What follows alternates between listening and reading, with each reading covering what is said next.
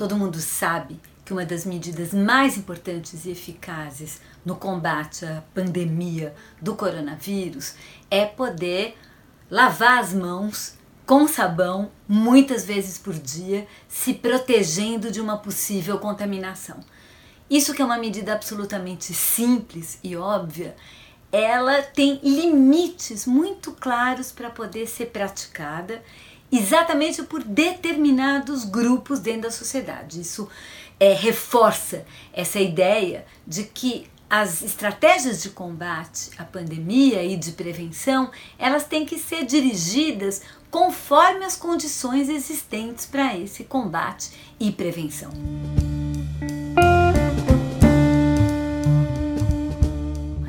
Primeira questão, então, essencial é a questão do acesso à água.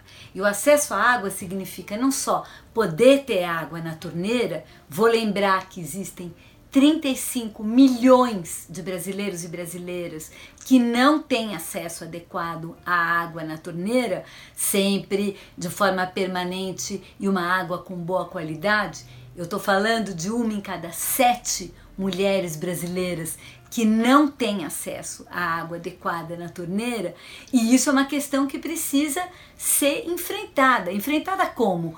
com distribuição de torneiras, com distribuição de reservatórios, com a possibilidade de ampliação imediata e emergencial do acesso à água para quem não tem. E isso está presente tanto no meio urbano como no meio rural. Para vocês terem uma ideia, por exemplo, na Grande São Paulo e na capital de São Paulo existem vários domicílios que não têm acesso à água.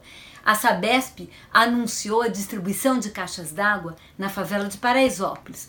Excelente iniciativa, mas é absolutamente necessário que essa iniciativa também se multiplique.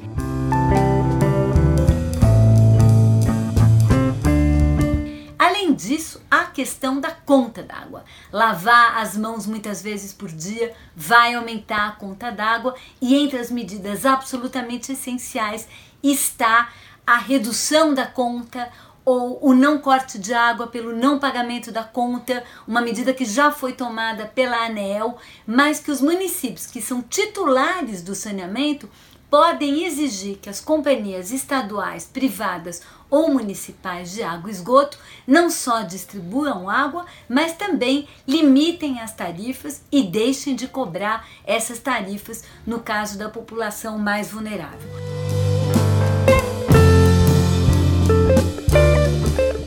Mas tem também uma questão fundamental.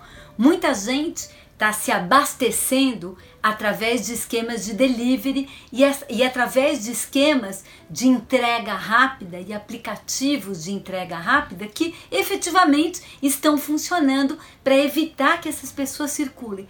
Só que como fica a proteção dessas pessoas que estão fazendo as entregas? Nem os aplicativos aonde elas estão vinculadas de uma forma bem precária do ponto de vista de relações de trabalho estão disponibilizando nem álcool gel, nem torneiras, nem locais para que esses profissionais que estão fazendo a distribuição possam efetivamente se proteger.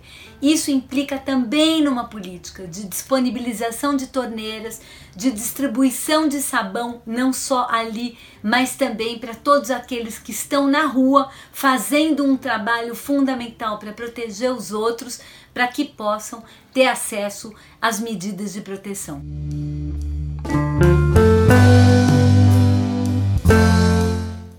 Essas são as medidas que já estão sendo tomadas em outros lugares do mundo e que nesse momento no Brasil é fundamental pensar e tomar.